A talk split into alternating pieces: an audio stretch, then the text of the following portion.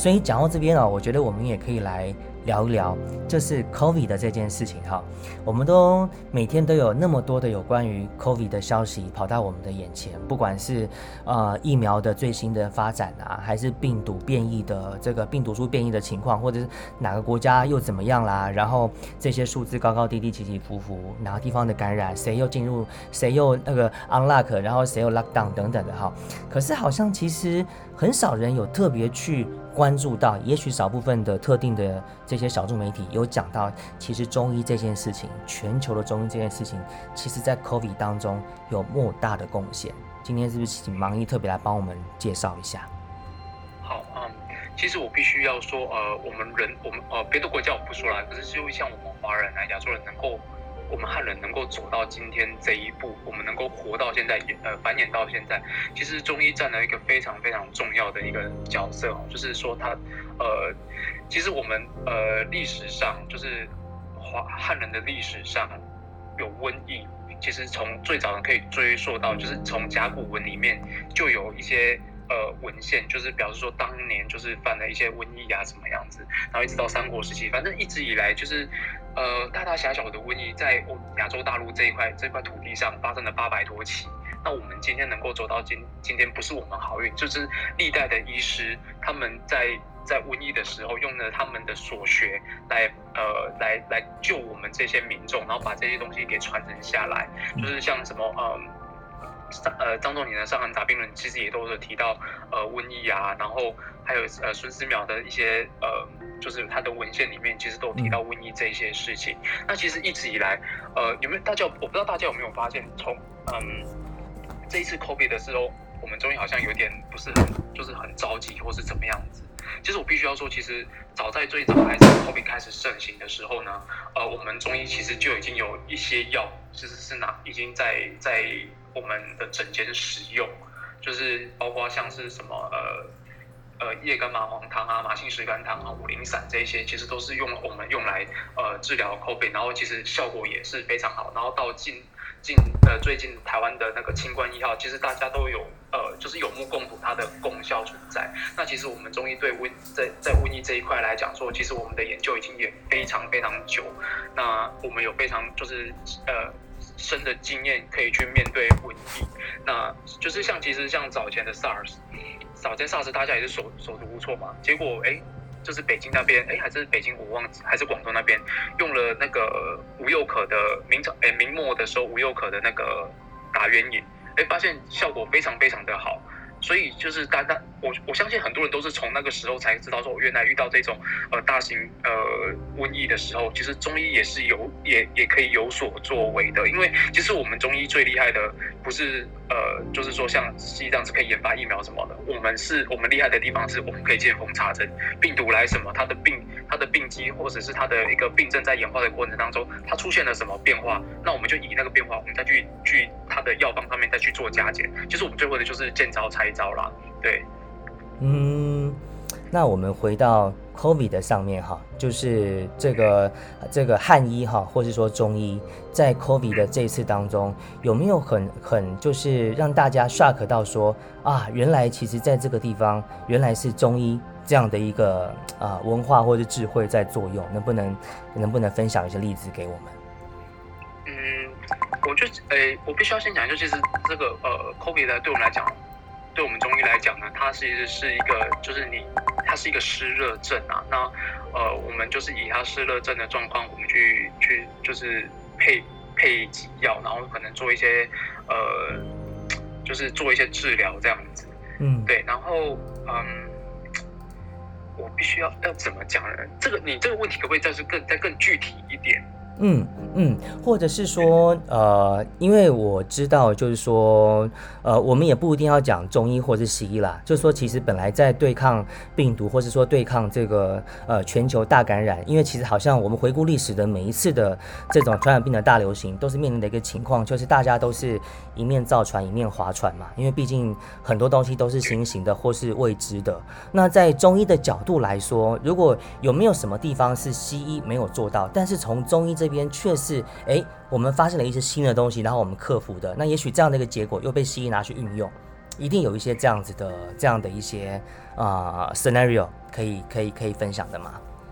嗯，其实其实我们毕竟因为中医跟西医这呃是完全不同，就是完全不同观念的东西啦，所以这方面可能我没有办法去分享很多，因为毕竟我们站在医学的的角度，就是立场上面，我们的我们所想的观念其实就是完全是朝不同方向的呃地方去发展，因为像我们中医对于瘟疫来讲，就是它就是一个。呃，早就存于天地间的一个利器，那它一直在演变，然后可能因为某些状况、气候什么，它它就是可能蕴含在那边，它没有爆发出来。那当气候走到一个状况的时候，诶，他觉得他时机到，他就爆发出来，那我们人我们就人人就染疫了。其实我们对于所有的呃瘟疫来讲，其实因为中医的理念就是一个呃大自然就是天呃天地所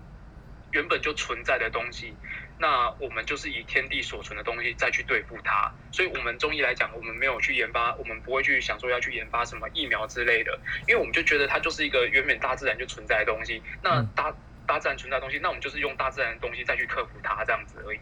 对，这是我的一个想法啦。嗯。那我觉得这格局真的好高哦，因为其实其实呃，不管是这次的 COVID、SARS，还是其实之前在历史上发生过的每一次的这么大的这种人类这种集集体的这种课题哈，其实我觉得不外乎就是在。就是在就是在这个，我觉得那个大考验就是人跟自然之间，或是人跟天地，甚至是人跟宇宙之间的关系。而其实中医相对于西医而言，中医它更能够去站在这样的的一个高度上面来去带着大家去看这件事情，对不对？你你会怎么来跟大家介绍呢？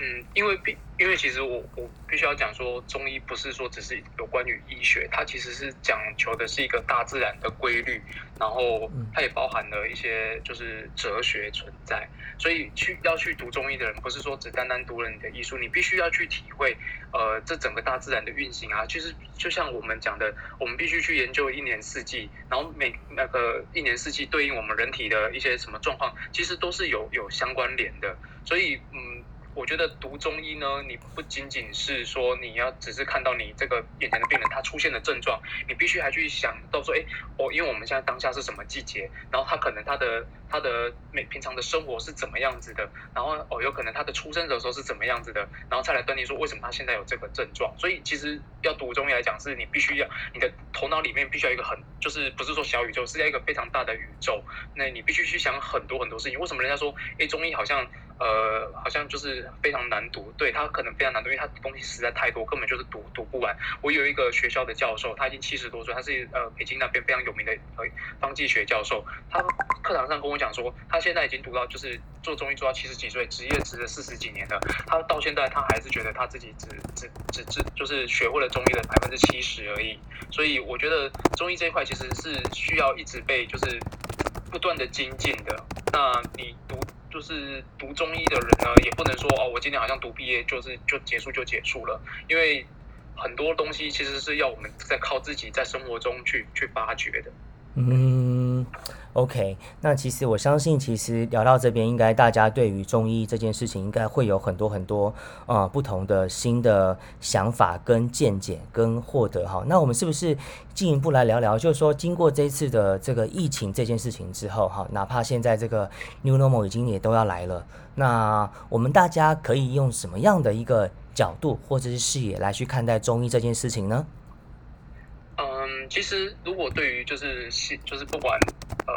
旧来或者新来的那个。疫情啊，怎么样子？其实，哦，我们从一些古代文献上面来讲，其实我我会发现，就是你们会发现说，其实古古时候人的防疫跟我们现在的呃防疫其实是差不多的，都是告诉你说，哎，你平时就应该戴着口罩出外出要掩面啊，或者是怎么样子，其实跟我们现在是一样的。所以中医没有什么所谓的特，就是对于像类似像 COVID 这种事情，它没有什么特别的防疫的的的做法。因为就像我，就像之前呃传的沸沸扬扬的说什么新新冠一号啊，是一些什么防疫茶之类这些东西，其实对于这种东西没有什么所谓的防疫茶，没有防瘟疫的这种茶，因为。他会得就是会得，那你必须要做，就是说他在得到这个瘟疫之后，你怎么去减缓他的症状，怎么去治愈他而已。所以，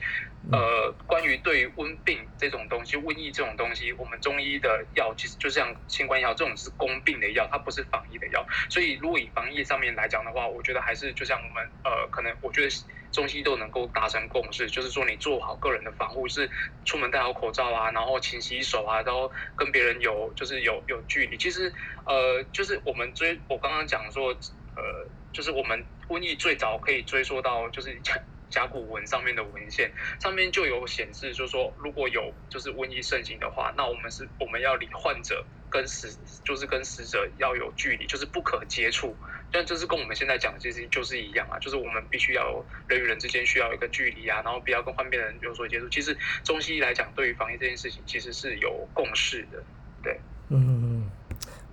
OK，那这边也想要再请教一下莽姨哈，呃，刚才我们不断的在在呃，也许就是跟大家分享一个观念，其实人跟大自然的这件事情，它的这个呃之间的关系这件事非常非常的重要。那如果再回到中医的本身，也许可能在以前哈，就是说呃，我们会有像是神农氏这样的角色，他去。尝百草，然后他能够给大家，他透过尝百草的方式，然后给大家很多很多的 solution。我觉得会不会跟有一点跟这个 b data 会有一点像？那在以以以中医这样的一个范畴来说，它进入一个现在这个科技社会，那它是用怎么样的方式来建构它的这个 b data 呢？嗯，其实我觉得它。不用所谓的去建构必它，因为其实我们现在所用的东西其实就是古人留给我们的，然后我们再去做，呃，以病人的状况，以现在这个状况再去做，呃，自己一些加减啊，或者是，呃，其实我觉得现不要说古代中医就是不是很有用，其实古代中医还是非常有用的，它既它是我们现代中医的基础，所以我们现在算是用。我们现在中医的用的很多读的很多书都是古书，可是我们必须用呃这些古书去创造一个新的思维，所以我觉得现在的中医其实都有在做一个改变，包括我们用药不是说只只是照表抄方这样子哦，古人用什么我们就得用什么，其实我们还是会针对患者，会针对这个现在这个社会情况，呃，包括现在的社会环境，还有整个大自然的环境去做一个呃。就是用药的调整，或者是治疗上面的调整，所以嗯，你说要建立 B 他这种东西，其实呃是不，我觉得是不太需要，对，因为毕竟我们中医的本来就是有一个呃一个大数一个大数据库在，然后我们就是参照，然后我们再去做改变，对。嗯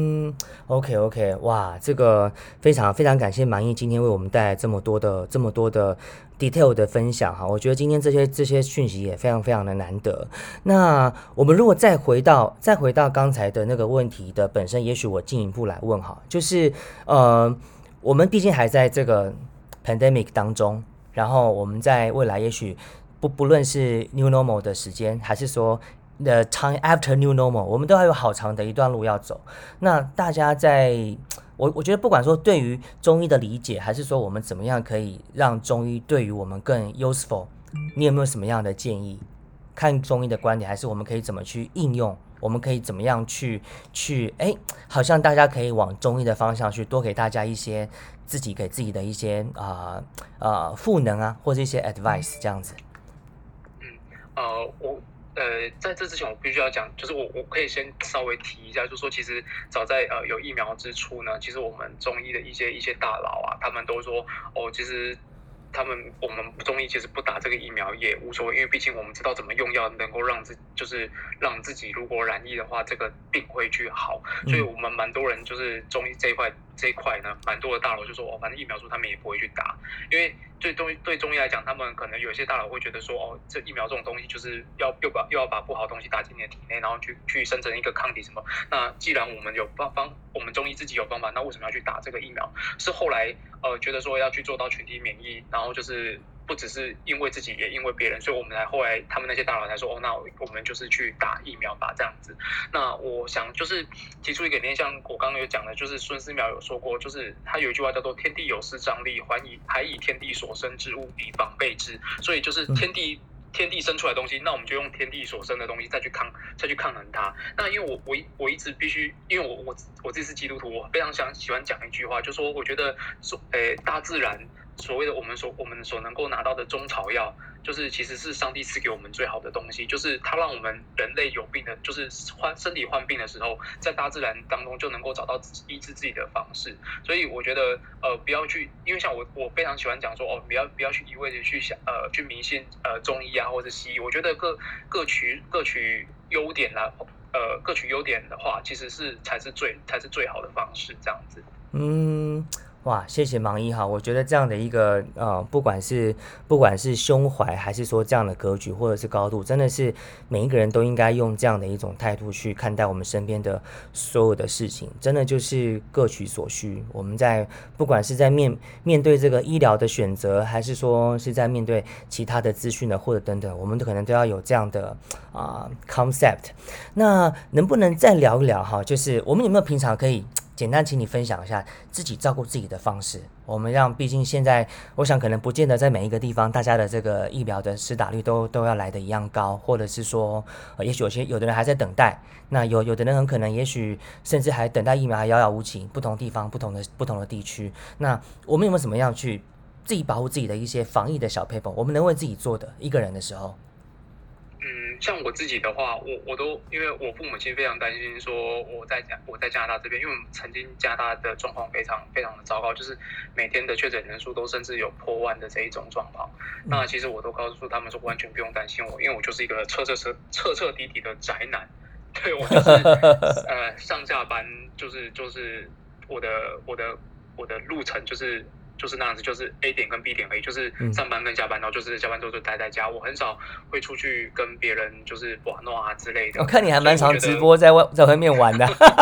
没有那个那个都已经是后比较后期的。哦，OK OK。这边已经开放的时候，对我才有直播，就是跟朋友出去走走。那一般来讲，平常就是呃，就是待在就是待在家，真的就是待在家。然后如果要外出的话，就是口罩戴好，然后可能戴就如果你有疑虑的话。戴个手套，或者是身身身上就备一个那个干洗手，那个酒精的干洗手。那这样子，我觉得是重要。而且也不要说，因为我觉得很多人他们因为疫情的关系，他们非常焦虑，因为他们不能跟朋友见面，不能出去玩，不能出去吃饭。那其实我觉得这是一个自律的方面的问题。因为像我我我算是一个非常能够自律的人呐，除了当除了之前的饮食上面可能不自律，所以让自己胖了十几公斤以外，所以我对对疫情期间，呃，讲真的。呃，我我算是一个非常自律，就是我别人就是想要干嘛，想要约什么的，或者是有没有人说要要去哪里走走啊什么，其实我真的都是拒绝，我就想说哦，可能就没有想要去这样子。对，那因为像我们那时候呃，中医呃，就是疫情在爆发的时候，我们我们诊所其实也蛮可，因为我们没有被归类在第一线人员，所以我们必须得把自己的防护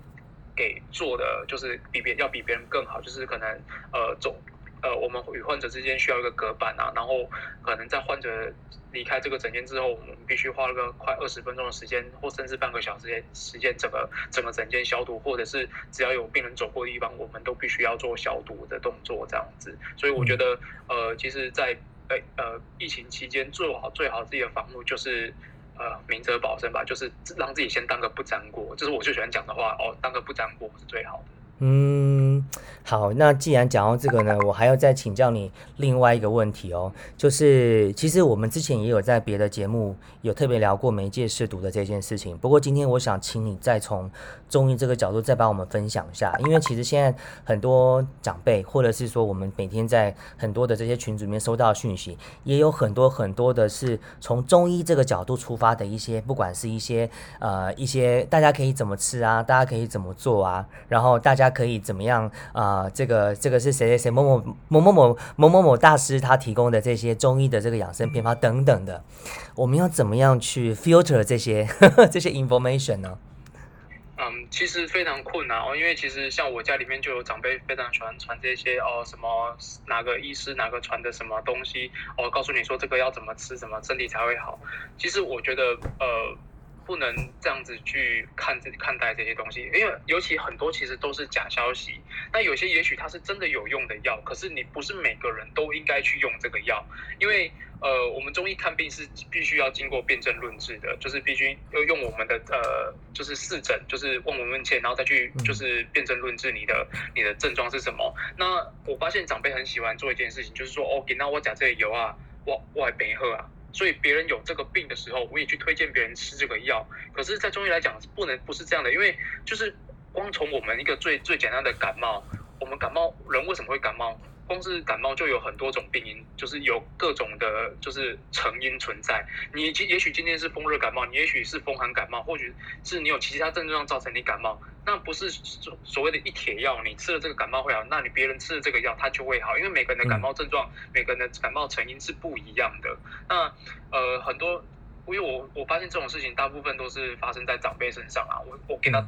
我今天得了什么病，然后我可能。呃，哪个医生开了这个这个药方给我，就把药方抄下来，然后就去随便给别人说，哎，你以后要治得了这个病的话，你就吃这一碟药就好，因为我吃这个病我就好了。可是事实上不是这样子的。如果你别人因为他可能跟你得了很像的症状，可能你们都是感冒，结果呃你你你得的是风热，他得的他得的是风寒，结果你拿你拿你的药给他吃，他反而会更严重，就是完全就是可能还会没有效这样子。那有时候中药可能吃久了，可能它会造成短期的一些呃症状的更就是。更严重，那其实你是不是就是等于你你自己在造业，然后还 还拉我们中医就是拉就是垫背去背这个黑锅，说人家到时候讲说啊我假中药不好啊？这样子，嗯，就是我觉得很多时候中医被被拖出来编拖出来谈，去去挡这个黑，就是去背这个黑锅，都是因为民众自己在私传一些药方，结果吃的吃的人他觉得他吃的没有好，再然后再跟你讲说哦我假点胃不好。那我们觉得，我就觉得我们中医很无辜啊。其实我们中医用药是非常非常厉害的，我们见缝插针、见那个见招拆招的能力是非常强的。所以你你说，哎，就是你如果只拿一帖药就告诉别人说你吃这个会好，那结果害我们要背锅的话，那是不是中医的发展会更更受到局限？其实我发现我们中医现在很多人不信我们中医，就是因为他们看过太多哦吃中药没有好的人。那就是第一个，他就是有可能是听信别人吃的。呃，偏我们所谓的偏方，然后再就是呃，可能他误信了某些自自称为医师的的人，或者是密医，或是怎么样子的。我们中医一直在背锅，那真正好的东西反而就没有办法让人家看到这样子。我是觉得这个是非常可惜的事情啊。所以我觉得，当当你收到这些讯息，不管你的赖或是你的亲友拿什么药方给你的时候，我都告诉你，呃，我身边的朋友，你要停看听。就说你你听听你你不要说拿了这个药就就去马上去抓，然后你先去看一下这个药或者他给你的文献当中是有没有可疑的地方，然后再就是去听听专业的医师怎么说。嗯，对，这是我的建议。嗯，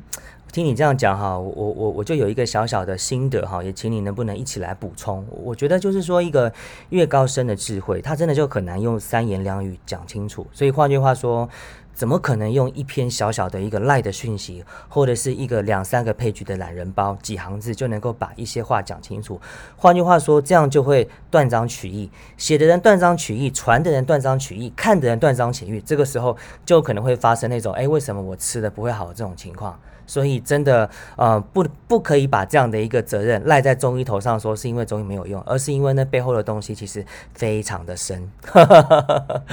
对啊。非常非常的深，你想想，我们读中医花了，就是我们光我们的学程就是七年，那我我都可能讲说，我学成七年之后，我还出来之后，我我可能只只学会了可能 ten percent 的中医而已，那我怎么可能就是我写了一篇东西告诉你说，因为我觉得文文字呢，就是因为他们为了要方便传，就是转达，就是传播这个消息，他们会把把他们的这些言论，可能就是。呃，删减就是刚刚讲的所谓的断那个断章取取义的部分。那很多人他就是他就是可能他看了你的文章之后，他还觉得字太多，他就是看头更看尾。那他还没有去了解到中间。呃，这些药的用处啊，可能你走走过病程，他都没有去想，他就觉得说，哦，OK，我别人传这个给我，然后他讲面他的开头，哦，你可能你得了荨麻疹，你可能得了什么糖尿病，然后你就吃这个药，然后它就会改善会好。那其实中间有很多过程，他全部都省略掉，他没有告诉你啊。然后也有可能就是说，哎。我跟你讲，就是其实现在这个状况呢，很大很多都是跟商业有关系。就是我常跟我母亲讲说，你不要看到网络上人家传说哦，假生命拥有什么什么的，呃，就这这是你的状况会好很多。其实很多你会发现说，它其实都是有商业背景在后面的。嗯。那以我们医师的一个专业，我们的医德，我必须告诉你说，吃这个药它有好有坏，它坏它好是它可以解决的问题，它的坏可能是呃，它这个药会比较寒啊，你可能会有一些拉拉肚子的小症状出现啊什么的。可是不用担心，可是。你会发现赖群上在传的这些东西，他完全不会告诉你，他这个药呃，它有什么，它的性味是什么，它的可能会造成你什么问题，它可这个药是归什么什么经，它不会告诉你，它只告诉你说这个药你吃的可能就是哦你的肚子痛会好这样子。就是这是一个非常呃非常可怕，就是他没有告诉你说这个东东西的过程中中间的过程是什么东西。那你如果往往我们很多人都是忽略的这个中间的过程，只要求说哦它达到的效果是怎么样就好。其实这个是一个非常危险的事情啦，因为你如果不了解它的进程是怎么样子的话，那其实是一个非常不好的事情。因为像我们 OK 我我就我我我就又拿回我们最简单的感冒来说，感冒有我们在中医来讲，感冒有分中期。呃，前中后期，那其实前中后期都是用不不一样的药下去做调整的，就是不是说你早你早期呃一开始让你喝个桑菊饮，结果你觉得桑菊饮喝到最后，那你中当然是说你桑菊饮喝的时候，然后它呃病症变得怎么样之后，那我们再去做这些药的加减，或是看要不要再再用另外一个方剂下去帮你治疗这个病，所以绝对不会说有一帖药可以从头打到尾，也没有一帖药说可以一帖药打全部的病症都没有的。嗯。明白明白，所以我觉得有没有可能那个问题是发生在就是，也许这个病人他自己不清楚他是在哪一个阶段当中。我觉得如果假设哈，我们好像这个大家都有在玩一些这个手游嘛，或者是说一些 RPG 的游戏。我一开始总会有一个比较啊一个一个总体的一个主好主画面，好像是一个一个 map 这样的，我就会知道哎大概走到哪里的时候，我会遇到哪些魔王，然后最后我要怎么绕，最后才是最后面那关，然后最后完成这样的一场啊英雄旅程。那呃就像你刚刚讲的，有些人可能是因为在这个呃迈向。并被治愈的这样的一个结果之前，一定会经过一些呃，也许必须经历的一些阶段。那在那个阶段，很可能会是不见得是舒服的。那有没有可能，就是也许我们在看病的时候，我们可以多问一下医生说：“哎，我是不是会经历过哪些阶段？”那当他清楚知道他未来的那个 map 长什么样子的时候，他就会比较没有那些疑虑了。你们会多多跟病人讲这些吗？会啊，其实就像我刚刚讲，我在这边看病的过程，一个病人通常我。必须花到半个小时去的时间去跟他做诊断，那不是单单是诊断，我还必须跟他稍微做一下他的解释，他的病是怎么样的形成的，然后呃什么原因，然后我会做什么样的治疗，然后我用的药呃里面有什么，然后他可能会因为吃这个药，他会感到一些呃其他的一些小症状出现，可是我跟他说哦，这不用担心，这是一个正确的一个在。呃，病程在走的过程，然后我又跟他说，你这个药如果知道怎么状况的话，就是你身体有什么改变的话，你必须回诊，我必须帮你做药的调整，就是我会非常的明确让你知道说，呃，你的你的症你的状况是怎么样，因为很多人都说我们中医其实是一个就是黑箱作业。啊，的确也是，它是一个黑箱作业。可是我们现在，我们现代中医来讲的话，我们会我们会花，我们会愿意去花更多的时间去告诉病人说，让他了解一下他的症状是怎么样子，然后我们会采取什么样的治疗。我觉得有时候有这个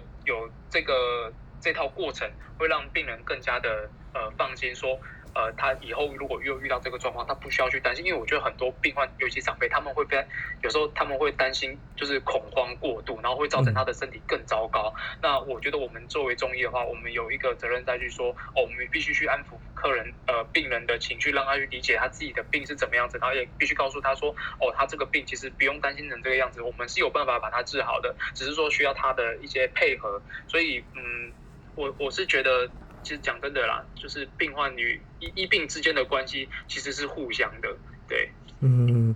哇，谢谢盲一哈。我们刚才前面一开始呢，我们聊了这个你是在出国之前是怎么样开始踏上 踏上这个江湖上的这个过程，然后也一直聊到了就是你到纽西兰，然后再到呃加拿大，然后到北美这样的一个一路的求学过程，还有怎么样迈上中医的这条路。那到现在你现在在北美是个职业中医师，那特别想要最后请你来聊的就是呢，在那样子的一个本身的 basement。呃，并不是中医的发源地的地方。你如你如今可以在那边立下你的脚跟，然后去发展你的中医这样的一个呃个人品牌也好，或者说你的你的这个专业的这个职业发展也好的话，你觉得你你觉得你呃，第一个你凭借的是什么？然后第二个是你的 strategy 策略是什么？OK，嗯，第一个来讲就是我我觉得因为。北美这边是一个亚洲人，就是移移民的大大，就是首选之一啊，就是大地方。我们这边很多华人，那我觉得有华人地方就有必须中医需要存在，因为毕竟其实毕竟有一些人，他们其实到现在还是呃他们会比较迷信你重看中，他们觉得西医就是不好啊，西医就是要要你吃什么类固醇，要你吃什么抗生素，他们不喜欢。就是呃，我知道他们这是比较迷信的啦。那呃，我觉得有华人地方就会需要我们中医的存在。然后第二个就是，其实就像我最早开头呃讲的，就是说呃，现在的洋人呢，他也能够慢慢能够接受呃中医这一块，包括像是。呃，他们目前最喜欢的针灸跟拔罐，这个，那他们他们把这归类在他们的物理治疗。那因为很多奥运选手，其实他们在呃赛后啊，他们就是都是靠一些中医的治疗，在在缓解他们身上可能所受的伤，他们的疼痛什么的。那至于中朝这方面，可能还还没有办法让大规模的嗯呃洋人去接受，就是非非亚洲人的人去接受。那可是其实洋人他们在这一块，其实他们有稍稍的在做一些。工作就是所谓的自然医学。那虽然说自然医学，呃的。的方剂什么跟我们中医是不一样的东西，可是至少他们都是用到的草药这个东西。那只要能够让洋人接受草药这个东西，那让他们接受中医其实是迟早的事情。其实我们诊所也都就是蛮常来一些洋也有洋人的患者。那我必须说，我洋人患者绝对比亚洲人好治，不是因为他们的体质关系，是因为他们非常非常非常的乖，他们非常非常的自律。就像我可能看一个亚洲人，他会跟我在那边就是。嗯，啰嗦说什么这个药没有用啊？他不回来回诊，或者是他不乖乖看，是他不跟我们配合。可是我们所遇到的洋人百分之九十九非常非常的配合，而且他不会问东问西。因为就像我刚刚讲的，我我帮一个病人看病需要花到半个小时的时间，那大部分都是因为都是亚洲人嘛，我必须跟他解释很多很多，而且他们会生出更多的问题来给我们。可是我们看牙看洋人的时候呢，他都是在听我们说，因为。我曾经遇过一个洋人，我在跟他解释的时候呢，他跟我讲说，其实我跟他解释的，他完全听不懂，就是他不懂这些东西。可是他说没有关系，因为你的你呃之前的治疗，我看到的效果，所以我愿意回来找你。就是洋人他只看到他，只要你让他有效果，他就是会乖乖回来看你，而且他们非常的自律。你告诉他几点几分，你就是什么时候你必须回来回诊，他绝对不会迟到。而且他还会跟你讲说，哦，医生，我在吃这个药的过程当中，我有什么问题、什么状况出现，他会主动跟你说。可是我们我们亚洲人可能就是就要我们自己去问。我觉得我不知道是因为亚洲我们亚洲人的生性比较害羞，或是怕去讲一些什么事情，所以都必须要我们自己这些当医生的人慢慢去挖，就是他们的一些问题出来。那洋人不是洋人，就是他会就是一五一十的告诉你。就是他发生了什么症状这样子，对，所以我觉得中医这一块，呃，其实是在洋人的社会里面，其实是一个非常有前，就是有有前瞻有前瞻性的一个一个职业啦。那我我觉得这是一个非常好的发展。嗯，谢谢芒一哈。最后我想要再请教你一个问题，是有关于。中医产业面临的挑战，哈，那在问题问出之前呢，我也想跟你分享一下我自己的一个小小的一个背景，还有我的一个小小的遗憾，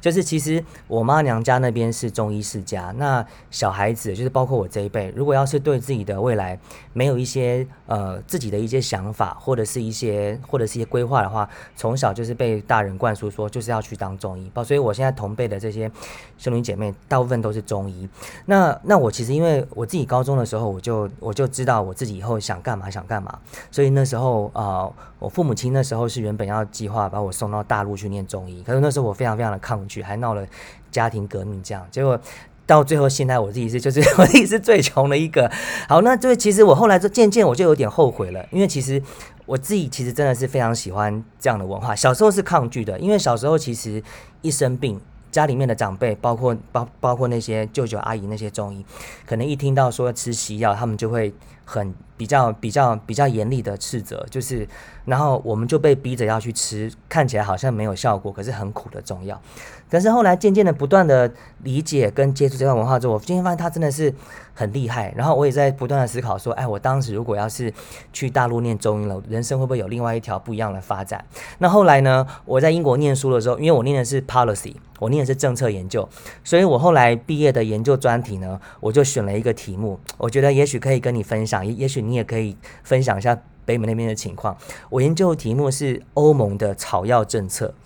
然后这里面就就稍微也有一块，其实应该说是蛮大块，因为后来发现很多言很多文献都是中国那边的文献，指的就是在在欧盟那样的一个地方，因为它有不同的国家，但它又是一个很大的一个集体，那它有一些策略是，它有一些政策是呃大家绑在一起的，那有一些又是分开的。那当这些一旦这些草药的相关的政策有所变化的时候呢，它就会影响到相关的从业者的一些呃，不管是民生、民民生层面面啊，或是职业层面啊，或者是说未来发展层面啊等等。而且当有很多的新科技的政策出来的时候，这个东西就会被。它就会被影响的还蛮大的，这样，所以它一直都是一个一个议题。那我也透过这样的一个啊研 这样的一个毕业的专题研究，去稍微弥补了一点这样的一个遗憾。不过也想要请教你呢，就是在北美那边会不会也有面临这样的情况？嗯，我们这边其实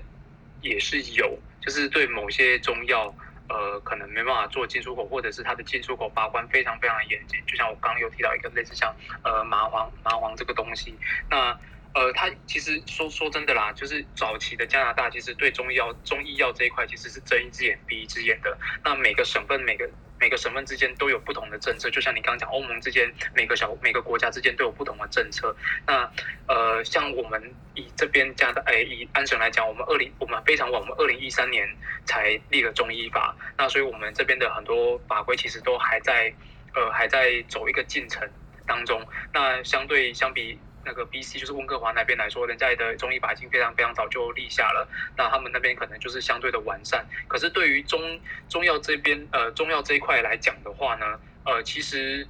我目前来讲，所有能够进的中药，其实都是我们非常好用的中药。我们而且就是我们不能进的中药，其实也非常少的，非常少量的在用到啦。对我觉得这方面比较不会有什么问题。对，因为我觉得很多药。它其实是可以被其他药所取代的，对，所以我觉得这个法规上来讲，其实没有没有太大关系，不会影响中医太多，因为毕竟真的草药就是这么多嘛。对，我们这个药不能用，OK，那没关系，我们就是拿另外一个可以进的进来的药用哦。对啊，就是这个样子。嗯，那最后还想请你聊一聊是，呃，刚你刚才你有特别讲嘛，就是呃，有一些洋人患者到过到到到你的这个诊所里面来，他其实感觉是 更好配合的，让他们更乖更听话。那那那那如果撇开这些比较 positive 的这些情况哈，有没有就是说在西方社会或者是综合文化社会当中，去去推广这门这么高深的古老智慧的需要的一些智慧，或者是一些挑战是怎么样？那需要怎么样的智慧去去去去去 deal with it 这样子？你是说让洋人社会看到这一块吗？或者是说让让让让这个也许是呃秉持着科学的态度的这群新时代，或者是一些新科技的信仰者，他们能够更理解中医真正厉害的地方在哪里？那你们打算怎么样去做呢？其实我觉得中医的可惜的地方就是说，他没办法用太多科学东西去解释，因为我必须要说。就是这句话可能听起来有点刺耳，可是我必须要说，中医是走在科学之前的。我们不需要，我们不需要科学来证明什么，就是我们不需要我们有，我不我不需要证明说中医有多科学。我觉得反而是科学要自己想办法来证明说我们是有用的，因为我们我们是一个一个大自然天地早就存在的东西啊，一个也是我们是一个宇宙观，一个早在地呃。地地球生出之的时候，我们就存在这个这个地球上的一些呃一些原理存在，所以因为科学毕竟是近百年的事情哎，可是我们中医已经走了几千年，就是走了千年的历史了。那我们没有必要说呃用自己要让想办法要让自己去证明自己有多科学，因为就像我说的，我们走在科学之前，科应该是科学要努力的去证明说我们中医是有用的，因为毕竟其实这个中医这个东西。我们中医有时候其实不是眼见为凭，因为毕竟很多东西是我们看不到的。那不看不到不代表它不存在，所以我觉得呃这个东西必须去身就是身体力行的去体验，自己去去看。因为像像就像包括我我自己，其实我小时候也没有真的去再接触中医，我是直到我那个呃在求学阶段，我的肩膀出了问题之后，我我去给西医看看了一个月的的，就是。